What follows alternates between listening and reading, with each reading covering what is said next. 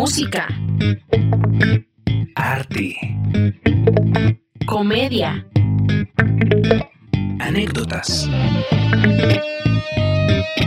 Todas las historias detrás de los artistas aquí. En 30 minutos en el backstage.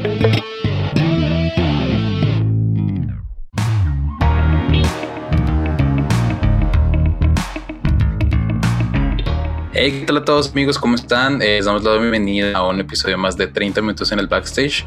Eh, los saluda esta mañana, noche, donde se escucha esto, Jacob Martínez, en compañía de queridos amigos y hosts. Empecemos saludando a Julián. ¿Cómo estás, Juli? ¿Qué tal todo?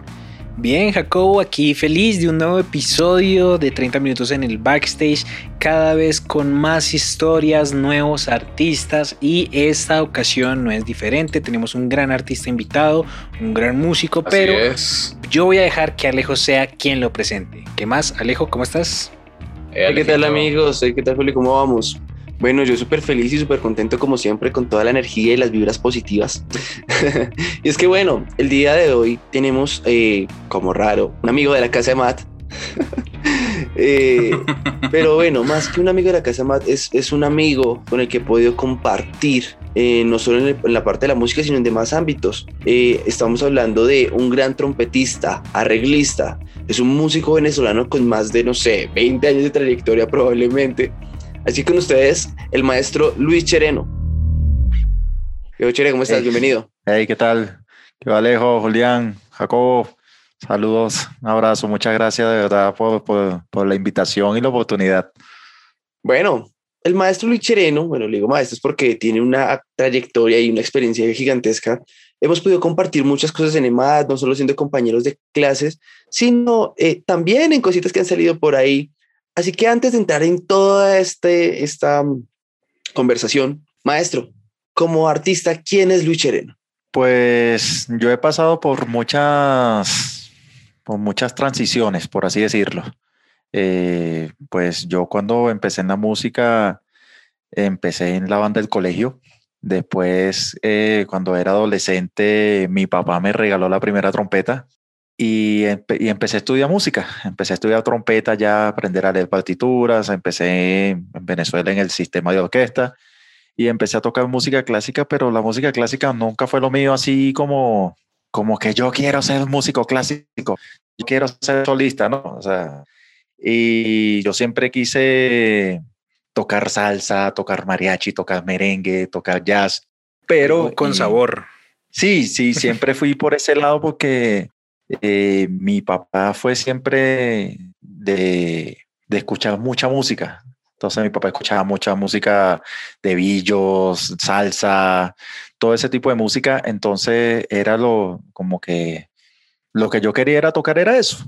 Y después con el tiempo empecé a tocar como mi primer toque así como que con orquesta profesional fue a los 18 años que fue así como que todos tenían 30, 40, 50 años y yo tenía 18. Ahora es al revés. Ahora soy el que tiene 40 y toco con puro, pura gente de 18. Confirmo, confirmo. Eh, y entonces empecé ahí como a tocar y a tocar y a tocar y a tocar con mucha gente.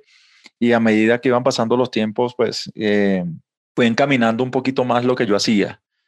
Eh, empecé a tocar con, seguí tocando mucha música sinfónica, mucha música clásica, mucha música instrumental, salsa, merengue, mariachi, todo, todo lo que se, todo lo que se podía, hasta, hasta música judía toqué, tocaba en una, en una banda que tocábamos matrimonios judíos pues. y eso, y o sea, lo que los amigos míos decían en Caracas, si hay un trompeta, lo más seguro es que esté Chereno ahí tocando. Claro. Yo- Oye, paréntesis ahí, ¿un choque grande con ese estilo de música? No, no, más que, más que eso, porque bueno, a la final habían partituras y allá, allá se, se estila de que prácticamente tú vas a tocar y están todos los papeles y. Entonces tú como que tu única preocupación es seguir con los ojos claritos, como dicen. Claro, o sea, claro. es clarito, o sea, eso sí tienes que ir tú, nada, nada, o sea, eso es, eso no es que te doy los papeles ocho días antes para que, para que ensayes, no, eso te llaman hoy a las dos de la tarde y a las ocho de la noche tienes que tocar y tu única preocupación es, bueno, llegar clarito con los ojos bien puestos, como dice.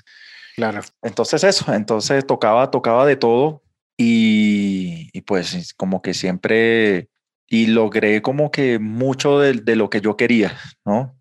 Eh, cuando ya me vengo ya a Colombia, eh, quería seguir como con lo mismo, pero obviamente pues yo sabía que no iba a ser igual porque bueno, estoy llegando nuevo, nadie me conoce y todo se fue como desviando muy a lo que yo hacía antes y empecé como que encaminarme más por la, por la música mexicana, por la música de mariachi, entonces empecé a tocar mariachi, me fui como que metiendo más en el cuento, aprender mucho más de la música de, de mariachi y, pues eh, hasta que entré MAT y otra vez como que bueno, en EMAT me, me pusieron como que bueno, vas a hacer como el énfasis en improvisación jazz, entonces fue como que... Ah, como que bueno, salgamos de la zona de confort chévere que ya estabas aprendiendo a manejar sí. y ahora te toca aprender a tocar cosas al estilo de, de Miles Davis.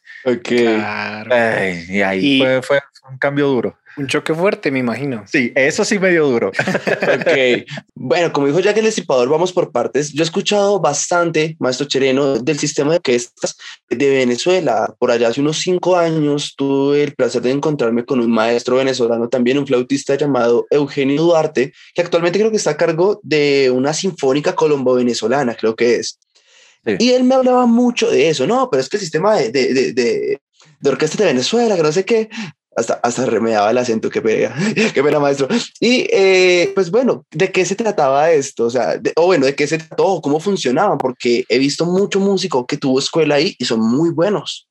Bueno, el sistema de orquesta ya funciona, eso tiene más de 40 años, eso tiene media vida. Eso fue, eso fue un proyecto, digamos, como que empezó en Caracas y después se fue se fue regando por todo el país. O sea, ahorita el sistema, el sistema de orquesta, yo creo que no hay un lugar de Venezuela donde no tenga una escuela de música. De hecho, en el estado donde yo vivía, en, en Venezuela, había una sola escuela de música en los tiempos míos. O sea, te estoy hablando año 95. Uh, Sí, por allá lejos. Entonces, y las últimas veces que hablé con gente que todavía pertenece, que todavía está en ese estado, que son los profesores, que ya son los maestros de ahí, ya hay alrededor de unas ocho escuelas, creo, en el estado, cuando antes en mis tiempos había una. Antes era, para mucha gente era más fácil irse a otro estado que le quedaba más cerca que ir a, a la ciudad donde estaba la escuela de música del estado. Ah, ok. Ha cambiado Entonces, mucho. Sí, eso, eso, eso ha crecido un montón. Aparte que eso, pues, eso lo agarraron esas ONGs internacionales. Ellos son muy patrocinados por embajadas europeas. No sé ahorita, no sé ahorita. Vea, pues. Pero en esa época sí, en esa época ellos viajaban a Europa como, qué sé yo, como nosotros ir a Chapinero. ok, ok. O sea, era una cosa que ellos sabían que tenían su viaje sí o sí. Sí. Entonces, eh, ellos, entonces eso fue un sistema que se fue regando por todo el país en donde, donde la gente le daba un instrumento y empezaban a tocar y a tocar. Entonces, el, el, sistema, el sistema de enseñanza es básicamente tocar y tocar y tocar y tocar. A darle, sí. A darle. o sea, y de hecho, eh, cuando uno veía esos conciertos importantes eh, que iban así, o qué sé yo, que iba, yo me acuerdo por ahí en el año 97, 90 y algo, 90 y, y fue el Papa Juan Pablo II a Venezuela. Mm. Y eso eran ensayos de 15 días antes de la llegada del Papa de 8 a 8. O sea, los break eran solamente para comer.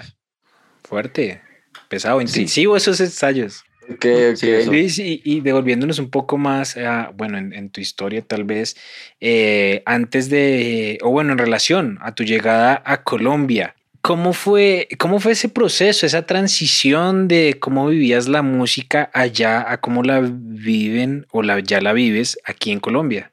Pues la, el, el, cambio fue un poquito duro, ¿no? Porque sea lo que sea, aquí en Colombia la cultura de trabajo es diferente.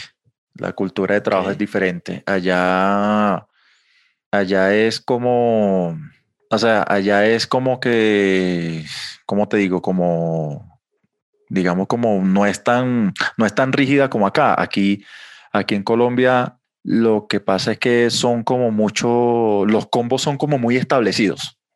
Ok. Como, Sí, como me la rosca que, que dicen, sí, ya la tienen. diga- digamos así como, como, como una mal llamada rosca, Ajá. pero, pero no, no, es, no es tanto el tema de la rosca, sino como que es como que todo el mundo se crea como, como una especie de pertenencia. Ah, ok. O sea, se crea como un sentido de pertenencia hacia el combo y la gente dura 10, 15 años en un combo y bueno, hasta que peguen, si pegan y si no, pues le seguimos dando para adelante. Allá no, ok.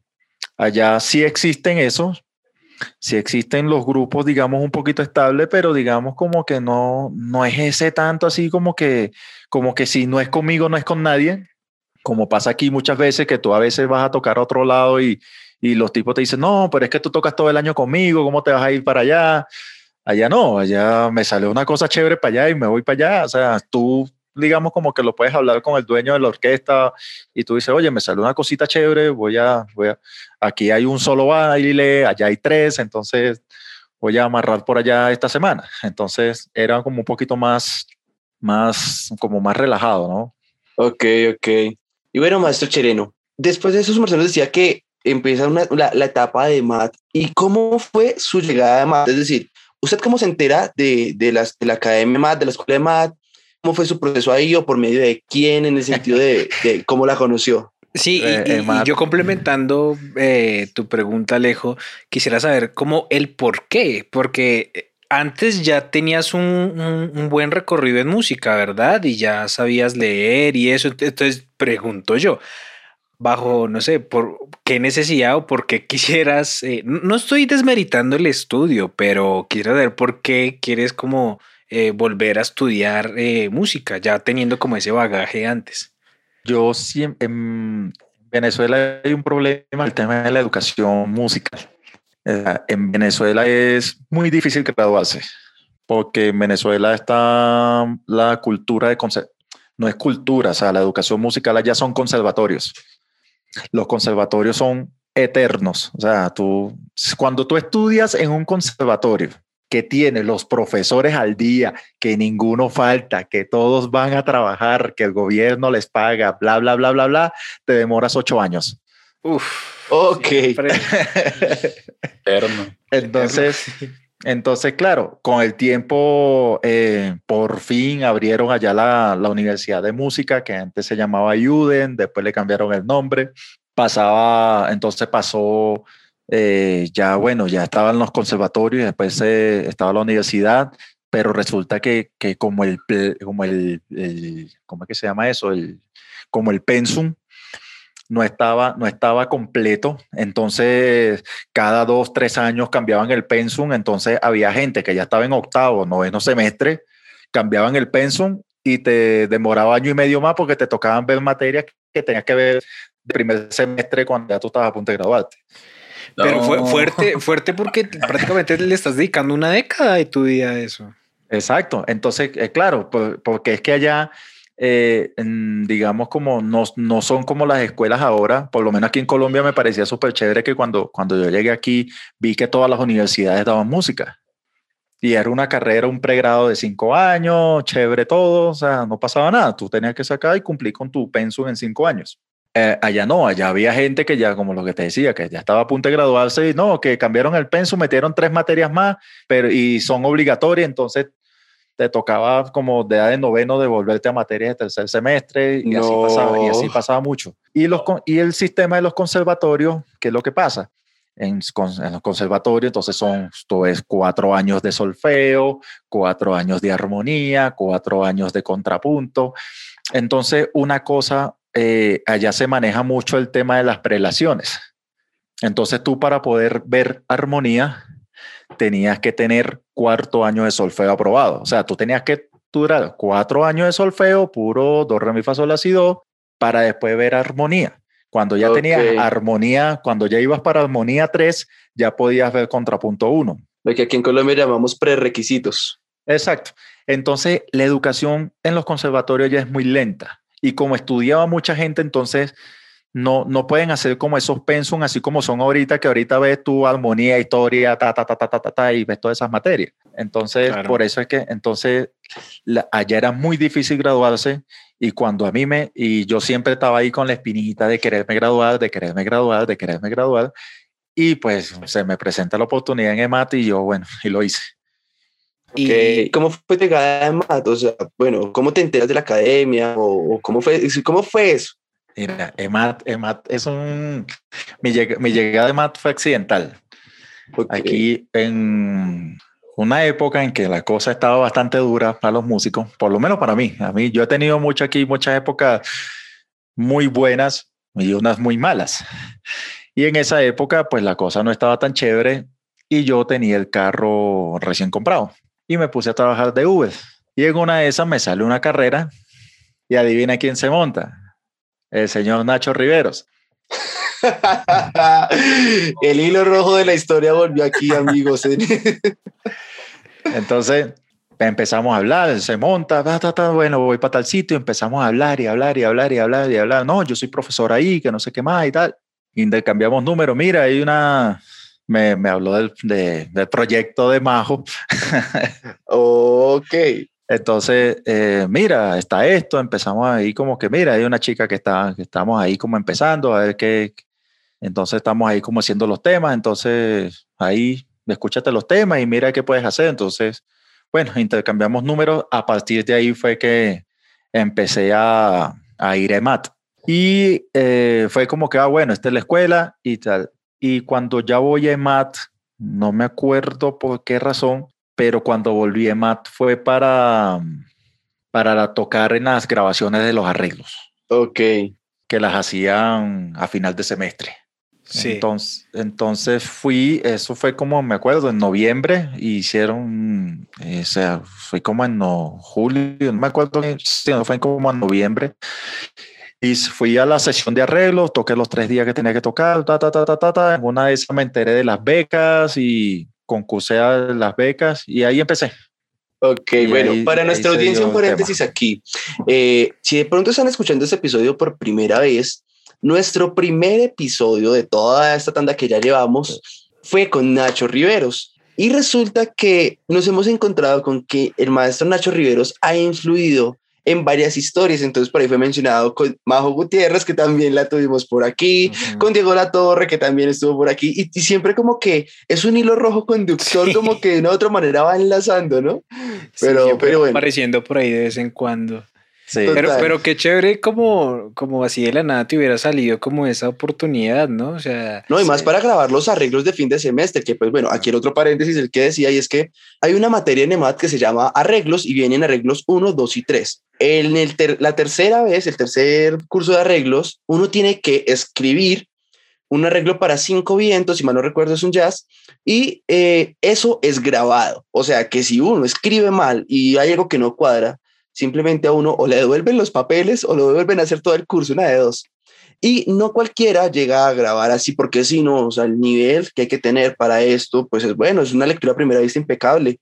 Y pues el, maestro Luis Chereno, o sea, sin haber estudiado en EMAT, llegó directo a grabar en arreglos. Entonces yo admiro eso, eso es de admirar.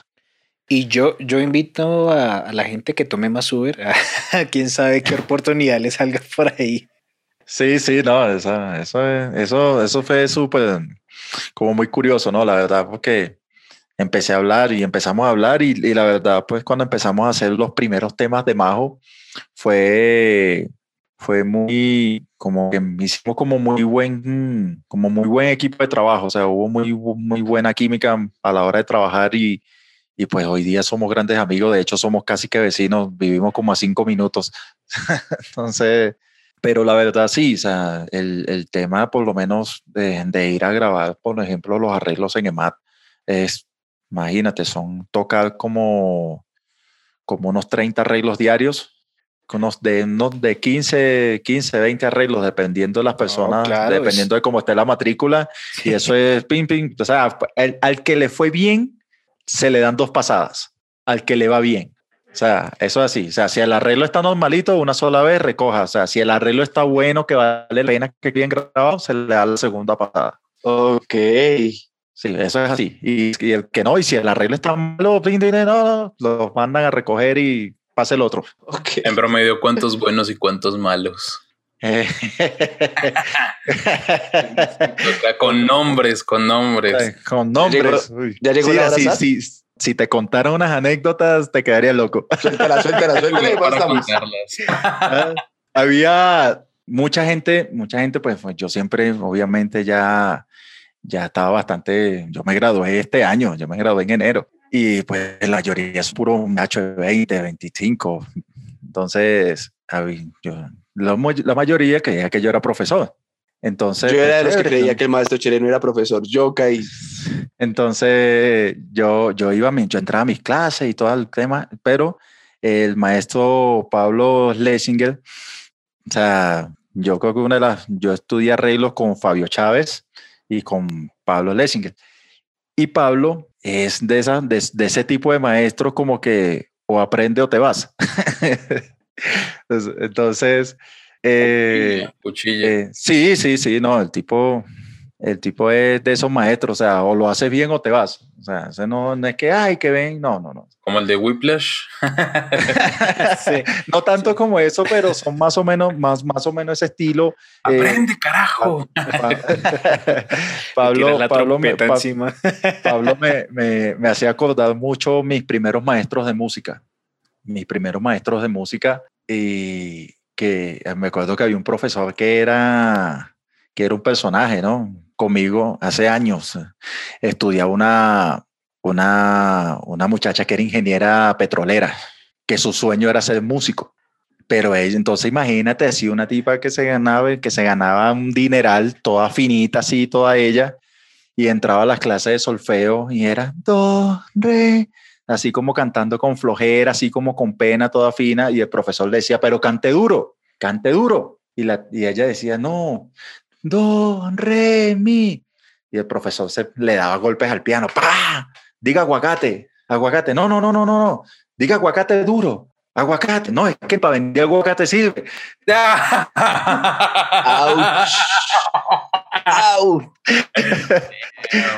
Entonces, bueno, volviendo a la anécdota de, de- de los arreglos, conmigo, estu- con- pues, conmigo estudiaba mucha gente pues, que uno sabe quiénes son aplicaditos, quiénes son más o menos, quiénes, quiénes no están en la película. Y había una chica que siempre estaba perdida, perdida, hermano, cuando que, que el maestro decía, no, o sea, si... Si a esto tú le puedes poner la novena, ella decía, pero ¿cuál es la novena? en, en, en- entonces el profesor, no, es que tú puedes, tú, es- sé yo, un ejemplo muy de músico, no, es que tú puedes su- sustituir la tónica por la novena. Y ella quedaba, pero ¿cuál es la novena? Y me preguntaba, sí, Luis, ¿cuál es la novena? Yo no, tal. Bueno, pasó, pasó, pasó, pasó, pasó, llegó el día de la sesión. Cuando, cuando estamos ahí, en, eh, como las últimas dos clases, era como la revisión del arreglo, o sea, el profesor decía, sí, ya eso está bueno, ya imprime, eso es lo que va, eso es lo que va a mostrar. Brother, la tipa no tenía medio arreglo, medio arreglo, no tenía medio arreglo. Ella decía, no, ¿qué vas a presentar tú? No, yo voy a presentar tal tema. Yo, ah, bueno, dale, chévere. Pana, cuando su- suene ese arreglo, ese arreglo suena perfecto de arriba abajo. Perfecto. Y yo, y yo, yo me quedo así y la miro así a la cara y yo, la tipa no sabía ni marcarlo, ni dónde estaban los puntos importantes, nada. Y yo me quedo viendo así y todo el mundo así como que, no, no, no, muy chévere el arreglo, no, no, no, el arreglo sonó perfecto. Y salimos al break y llamé a los maestros, yo, maestro, yo con todo el respeto que se merece, aquí me iban a matar, aquí me van a decir lo que sea, pero yo me quito el nombre si esa tipa hizo ese arreglo. Ok. Así, así. y desde así. ahí me llamo. ah, y de ahí pasé a protección de testigos y hablé, hablé con uno de los maestros y le dije, no, maestro, o sea, así con, con todo, o sea, ese arreglo no es, no es de esa persona, pero ni, ni, ni que ella lo diga para de pestaña. ¿Y qué pasó? Ta, ta, ta, ta, ta, ta. Bueno, me llamaron, había parte, ta, ta, ta, pim, pim, pim, pim. No, no. Entonces, y obviamente éramos alumnos de Pablo y Pablo, Pablo sí se la había pillado. Dijo, no, yo sé que ese arreglo no lo hizo ella. Ella pasó todo el semestre perdida para que venga a salir con un arreglo de ese nivel. Entonces, eh, eh, pasó eso. Y otro, y otro muchacho también que llegó con un arreglo, con un supuesto arreglo y lo que hizo fue prácticamente una transcripción. Y, y, uno, y uno de los maestros la conocía y el maestro paró la sesión y le dijo, y fue, habló con Pablo y le dijo, ¿sabe qué? Me le, me le quiebra la materia a este muchacho. Esta persona no hizo un arreglo, hizo una transcripción. Uy, fuerte. ¡Qué dolor! sí, qué dolor. Así fue, hermano. Esa, esa, esa, por tantas miles, o sea, como que las que me acuerdo así claritas fueron esas. Creo que aquí se aplica el consejo que tanto me remarcó en la memoria de maestro Fabio Chávez también de arreglos. Y él me dijo una vez como que, Alejo, el proceso es tan importante como el resultado. Ahora entiendo de dónde sale más o menos el dicho, o sea, como que... Claro. Sí, lo que pasa, lo que pasa que yo, como le decía a los, a los amigos ahí en EMAT, yo le decía, si ustedes supieran la cantidad de plata que le va a dar solamente arreglos, ustedes le pondrían más cuidado. Porque mucha gente, bueno, ah, me toca ver arreglos. Y le pasaban así por encima. Pero entonces que la, la, es una materia pues donde tú, tienes que, donde tú tienes que utilizar todo lo que ves, porque de nada te sirve a ti ver 12 semestres de, de, de contrapunto, cuatro semestres de armonía, cuatro, claro. dos semestres de no sé qué vainas. Entonces, como que eso es como cuando, cuando uno va al, al colegio y le ve matemática a uno, sí, pero igual yo solamente necesito aprender a sumar, restar y a multiplicar. sí, claro, claro, claro. ¿no? Ahí se une todo a fin de cuentas, ¿no? Exacto, entonces el arreglo es donde tú empiezas a utilizar todo y empiezas a ver para qué sirve todo eso. Sí. Entonces, eh, entonces es complicado que mucha gente, mucha gente le pasa así como por encima una materia más, una materia menos, y es la materia que al final, cuando tú la sabes trabajar, es una de las que te da más plata y es una de las que, de las que pues, de alguna manera dejas tu sello. Claro. Porque si tú vas, porque para mí es una, pues yo he visto mucha gente que, que se han graduado de músicos y le pagan a un arreglista porque ni siquiera ellos son capaces de hacer su propia música. Ok. Después que estudiaron en una universidad, se graduaron y son músicos, ta, ta, ta, ta, ta. Y he visto mucho eso. Y, y Luis, en, en, relación a eso que tú dices, eh, quisiera saber tu percepción en relación a, ¿Es necesario graduarse, eh, titularse para de verdad ser un músico? Eh, no sé si decir tal vez exitoso. ¿Tú crees que es necesario? No, no. O sea, yo lo digo así como el, el título es como, como, bueno, cumplí la meta, ¿no? Como que llegué a la meta pero hay gente que son empíricos y tocan más que uno. Sí, sí, sí. No, y lo que tú decías, Total. que muchas personas que se gradúan y que le pagan a otras personas para hacer sus arreglos y tal vez esas personas no cursaron por o no están graduadas. Exacto. No, o sea, la, la, obviamente sí, la mayoría por lo menos, o sea, quizás, como dices tú, no están graduadas, pero sí tienen mucha experiencia y se han estudiado. Pero, pero es eso, o sea, yo te digo, o sea, hay mucha gente que por lo menos aquí que se ve mucho la carrera de producción y, hay muchos productores que nunca estudiaron producción y son unos duros. Ok, ok. Bueno, maestro, ahora sí le cuento que el tiempo se nos está agotando y quisiera cerrar este episodio eh, con que su merced nos enumere de pronto con qué artistas ha podido rodar aquí en Colombia, con qué escenarios o con qué artistas ha podido compartir escenarios. Sería bonito dejar eso y despedirnos. Bueno, aquí en Colombia la verdad es lo, lo que más he hecho es la música popular. O sea, trabajo, gracias a esto, con una banda que se llama Banda Legado y hemos tenido la oportunidad de compartir con muchos artistas de la talla de Uribe, Francis, tocamos, somos la banda de Giovanni Ayala, Alan Ramírez, Brainer Caster, eh, hemos compartido tarima con Paula Jara, eh, con Silvestre Dangón, o sea, un montón de gente. La verdad, hemos tenido la oportunidad de, de compartir tarima con, con gente sobre todo de la, de la onda de la música popular. Ok, bueno amigos, pues ya saben, vamos a estar pendientes del próximo episodio para para, bueno, entrar un poquito más en materia de, de, muchas cosas del maestro Chereno, que yo sé que tiene muchas anécdotas e historias por seguir contando. Maestro, recuérdenos cómo lo encontramos en redes sociales. Eh, aparezco como Luis Chereno, trompetista. Listo. Mm. Entonces ahí ya saben, nos recuerden que a nosotros nos encuentran como 30MIN en el backstage, en todas nuestras plataformas de, de streaming. plataformas de streaming. No siendo más amigos, recuerden que estuvieron con Julián Moreno, Jacobo Martínez, Alejo Quiroga y esto fue 30 minutos en el backstage. Chao pues. Música. Arte. Comedia. Anécdotas. Esto fue 30 minutos en el backstage.